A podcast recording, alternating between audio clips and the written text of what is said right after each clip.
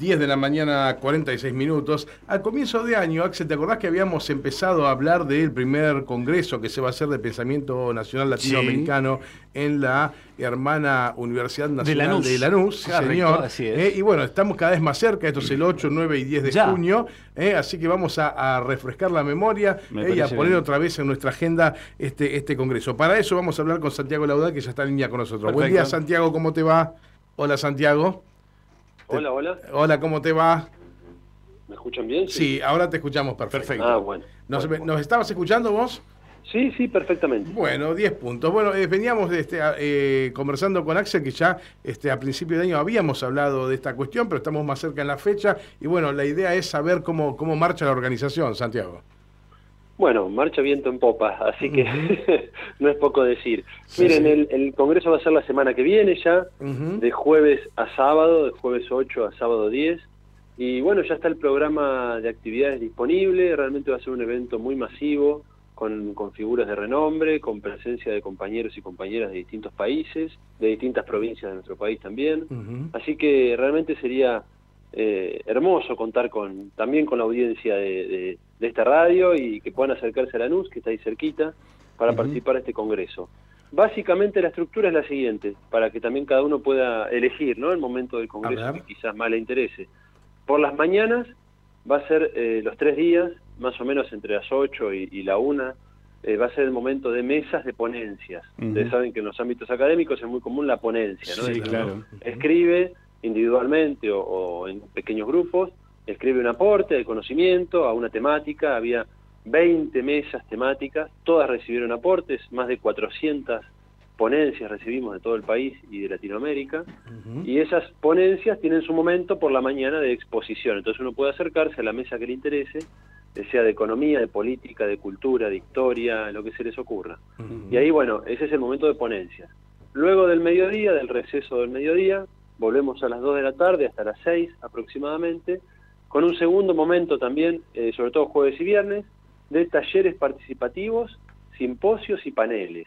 Es otra modalidad donde ustedes también pueden acercarse a un taller participativo que no es ya ir a escuchar, sino es ir a participar de una dinámica que les propongan en función de quién coordine el taller.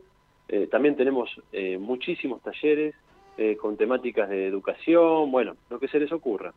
Luego hay paneles, específicos, temáticos, y simposios, que es una modalidad un poco más, eh, donde la palabra circula un poco más, ¿no? que en un panel que uno va a escuchar. Claro. Y finalmente, el jueves y el viernes cerramos con conferencias centrales. El jueves tenemos una conferencia de Emir Sader sobre la geopolítica latinoamericana, la situación regional. El viernes una conferencia central, también a las 6 de la tarde, sobre el pensamiento de Francisco. Bien, ahí también hay algunas figuras importantes. Y el sábado cerramos con una conferencia, un acto de cierre a los 40 años de democracia, ¿no? con, varias figuras también de, organismos de derechos humanos, sociales, políticas, sindicales, etcétera. Y luego de ese acto de cierre va a haber una asamblea, un plenario, digamos, de los grupos organizadores del encuentro, al cual también pueden asistir, es abierto, porque recuerden que el Congreso va de la mano con la creación de un espacio que se va a llamar el Foro del Pensamiento Nacional Latinoamericano. Entonces la idea es que este foro siga en funcionamiento entre Congreso y Congreso, que van a ser cada dos años, que siga realizando actividades, que siga eh, abordando esta problemática, instalándola, bueno, eh, así que esa asamblea va a servir para definir un poco los lineamientos de acá a los próximos dos años. Santiago, buen día. Axel Govendi te saluda. Eh, te quería preguntar, ¿cómo nace la idea y cuál es el objetivo concreto de, justamente realizar en, primera medida el primer Congreso del Pensamiento Nacional Latinoamericano y armar este foro del Pensamiento Nacional Latinoamericano? Este, ¿Y cuáles son los destinatarios, digamos?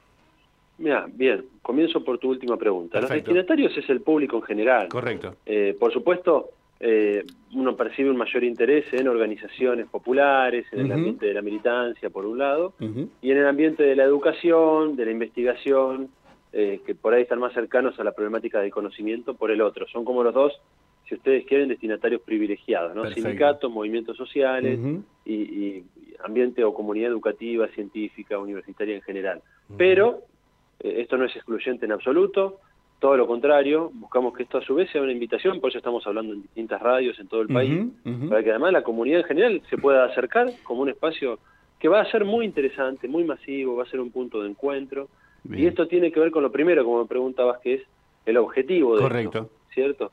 El objetivo es esencialmente, si ustedes quieren, ir a contracorriente de una tendencia hacia la fragmentación, mm. hacia el aislamiento, la atomización, que se expresa no solo a nivel de la sociedad, en las personas, donde cada uno no es, llevado por la dinámica del mercado a estar cada vez más ¿no? Como el individuo, y a lo sumo el individuo más su grupo familiar, casi en una competencia contra el vecino, ¿no? Es decir, cada uno aislado, ¿no? Eso también se está reproduciendo en las universidades, ¿no? Es una matriz de conocimiento que tiende a la fragmentación, que tiende al aislamiento, y este congreso justamente busca lo contrario, cruzar líneas de investigación, tradiciones de pensamiento, que en la dinámica actual no se cruzan, porque bueno, cada grupo tiene su, su pequeño congreso, su encuentro, su reunión anual, tiene sus, espacios de intercambio, sus redes, pero bueno, el desafío justamente es cruzar, hacer los vasos comunicantes de todo esto. Por eso acaban de encontrar que hay reflexiones eh, de sectores dentro de lo que es el, pensamiento nacional latinoamericano, que es muy diverso, que es muy amplio, van a encontrar que están todas las, las vertientes, digamos, expresadas dentro del Congreso. Y ese fue uno de los objetivos, si ustedes quieren el objetivo más interno a este campo del pensamiento y el objetivo más externo, digamos, hacia el afuera de este campo del pensamiento, por supuesto, tratar de incidir sobre la dinámica cultural, intelectual, sobre el plano de las ideas en el cual se desenvuelve una sociedad. ¿no? En el caso concreto de una sociedad en un país periférico como el nuestro, está dominado por los aparatos culturales neocoloniales. ¿no? Estos son medios de comunicación, matrices de producción de conocimiento, eh, producción periodística en general, producción artística, producción educativa, que están dominadas por marcos de pensamiento, por ideas y valores del norte global, ¿no? de los países centrales. Entonces, la batalla de ideas, digamos, de un proyecto popular, la batalla de ideas es fundamental, porque si no logramos trabajar en el plano de la conciencia, luego terminamos sin, muchas veces sin saberlo, reproduciendo recetas que nos perjudican. ¿no? Mm. Entonces, el objetivo es este, es dar la batalla de ideas, es eh, hacernos cargo de nuestras propias limitaciones como pensamiento nacional latinoamericano, que las tenemos, por supuesto. Piensen que somos una corriente de pensamiento que surge en oposición a, es decir, rechazando esta colonización intelectual, esta colonización mental. Y siempre surge, por supuesto, en condición de inferioridad de condiciones, porque vos estás, sos, sos lo, que resiste, digamos. ¿no?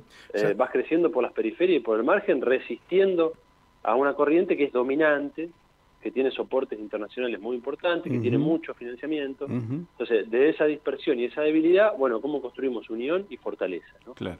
Eh, es muy oportuno la fecha, no sé si esto lo estudiaron específicamente o, se, o se, fue dando, eh, porque acabamos de ver lo que está pasando en España, donde otra vez la derecha empieza a tomar preponderancia, la, Europa se está empezando a derechizar de vuelta y no vaya a ser cosa que Latinoamérica se empiece a este, imitar eso, ¿no? Que viene, e, esa cuestión tan eurocéntrica que a veces tenemos acá en Latinoamérica. Digo, es muy oportuno para estar atento a esto también, ¿no? Mira, absolutamente, absolutamente. No es trasladable mecánicamente, por supuesto, lo que sucede en Europa. No, no, no, claro. ocurre en América Latina, pero entiendo, entiendo porque de hecho existen redes internacionales de la derecha, esto es así. Eh, yo lo he trabajado, en, tengo un podcast que se llama Ideas en Jaque, donde recojo algunas columnas de radio, y ahí hay, y hay algunas reflexiones sobre la nueva derecha que está fuertemente articulada a nivel internacional. Esto se ha evidenciado, por ejemplo, en, mi ley yendo a España a los actos de, de claro. sí, y te recuerdo Italia, ¿no? Este, con la ultraderecha, y ahora eh, Grecia también, que ha ganado la, la derecha nuevamente. Por eso digo que es muy oportuno este congreso en este momento. Por supuesto. Igual, si uno se pone a pensar, sería oportuno prácticamente en cualquier año de los últimos 200 Los 365 días, totalmente, claro. es, cierto, por supuesto que sí, por supuesto que sí, pero prácticamente en cualquier año de nuestros últimos 200 años de historia, eh, esto ha sido necesario porque eh, es decir, enfrente tenemos una maquinaria fuertemente articulada. Esto es lo que a veces, no, y no quiero sonar como teoría conspirativa, no se trata de eso pero quedó en evidencia, sin ir más lejos, con los, eh, los chats que, salieron a la luz de Alessandro y este, este encuentro de los jueces con los partidos de la derecha en Argentina, con un magnate británico. Es decir, esto es, una maquinaria articulada que tiene sus manifestaciones en el Poder Judicial, en el Poder Político, va ramificando distintos aspectos, distintos factores de poder de la sociedad.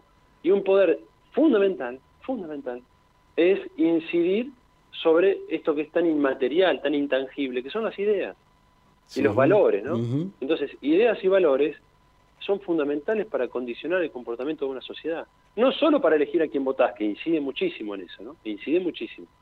Sino para definir formas de comportamiento, reacciones, eh, orientar quién es el enemigo dentro de una sociedad, si el enemigo es el cartonero o el enemigo es el empresario que, que, fuga las divisas al extranjero. todo eso se construye y esa construcción no es de una vez y para siempre. No es que sacan un libro y allá fueron. No, están todo el tiempo, ustedes lo saben mejor que yo, 24 horas, 7 días a la semana, penetrando con este mensaje, ahora se suman las redes sociales. Entonces, frente a esta gran maquinaria, bueno, ahí estamos nosotros como ¿no? David y Goliat, ¿no? tratando de, de resistir y, en esa resistencia, en esa resistencia también ser capaces de generar un proyecto. Yo creo que parte de la debilidad que está teniendo el campo popular en general, no solo en Argentina, sino ahí sí, si ustedes quieren, pensemos también en Europa y en otras latitudes, es que con la caída de los comunismos en la década del 90, ¿no? con la caída de los proyectos de liberación nacional también, en ese periodo, nos quedamos muchas veces sin alternativa, sin capacidad de proponer algo más allá de lo que conocemos. ¿no? Es decir, quedamos de alguna manera encerrados en las reglas del juego del propio capitalismo neoliberal ¿no? dominante en esta etapa. Entonces, también necesitamos un ejercicio de imaginación política, ¿no? que lo tuvimos en América Latina, lo tuvimos en la primera década del siglo XXI. Había todo un debate, había distintas expresiones, distintas posibilidades, matices. ¿no? Uno tenía un Frente Amplio en Uruguay, un Kirchnerismo en Argentina, un PT en Brasil, un Chávez en Venezuela, un Evo en Bolivia, eh, un Correa en Ecuador, y eso era una diversidad de opciones que se abrían. no, eran todos, no eran todos iguales, había coincidencias, en algunos casos mayores, en otros casos menores, pero eso hoy parece que se ha diluido y otra vez quedamos un poco encorsetados en el pensamiento único. ¿no? Y ahí yo creo que la derecha se hace fuerte. Santiago, y es muy interesante lo que planteas porque evidentemente donde se va a llevar adelante este primer Congreso del Pensamiento Nacional Latinoamericano, y después obviamente la, proximidad con el foro, eh, es que se haga en una universidad pública, ¿no? Una universidad nacional pública y que, digamos, esté abierto a toda la comunidad. Esto me parece realmente el punto de partida. Y sí, y sí. Yo diría que incluso... Eh, trasvasa a la universidad pública en la medida en que distintas organizaciones eh, han adoptado el propio Congreso como espacio para realizar sus actividades. Esto es muy interesante. Por ejemplo, el SUTEBA, el gremio docente, va en el marco del Congreso va a ser el cierre de su de un conjunto de actividades formativas que ellos tienen, un ah, ciclo de formación. Entonces, miren qué interesante. no, no, bien, claro. aporta el lugar físico a la universidad, pero evidentemente van a ocurrir cosas que van a... que sobrepasan, claro, sí, sí. Sobrepasan esa universidad. lo mismo, eh, por ejemplo, algunas agencias de prensa se han sumado eh, a participar en la organización del Congreso. ya no es solo un evento académico, claro, es un evento académico político y político-social. Social, claro. Porque también hay colectivos eh, interculturales, de educación, de teología, mucha gente vinculada a la teología del pensamiento de Francisco, va a estar yendo al Congreso. Así que miren qué interesante. ¿no? Sí, totalmente. Bueno, por una cuestión de tiempos y de cercanía, el sábado voy a estar cruzándome la calle ahí para ir a la universidad a ver el, cierre. Y, me preguntaba, Santiago, para ir cerrando, qué importante también será ser muy autocríticos y detectar las deudas ¿eh? que tenemos, desde que las deudas que tiene la democracia, para poder seguir defendiéndola y para que no eh, sigan proliferando este, jóvenes que tal vez distraídos se encuentran este, obnubilados por opiniones como la de Milei.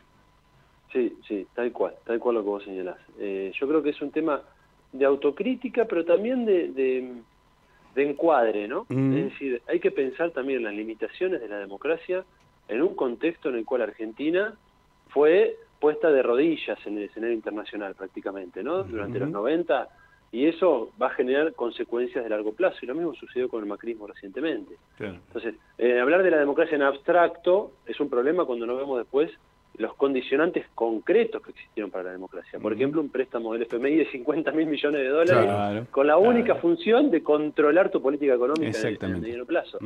Entonces, no es democracia en abstracto, no es discusión liberal en el aire, académica, sino que es bien concreta, ¿no? Que nuestra democracia ha estado condicionada por un poder imperial concreto que es el Estados Unidos.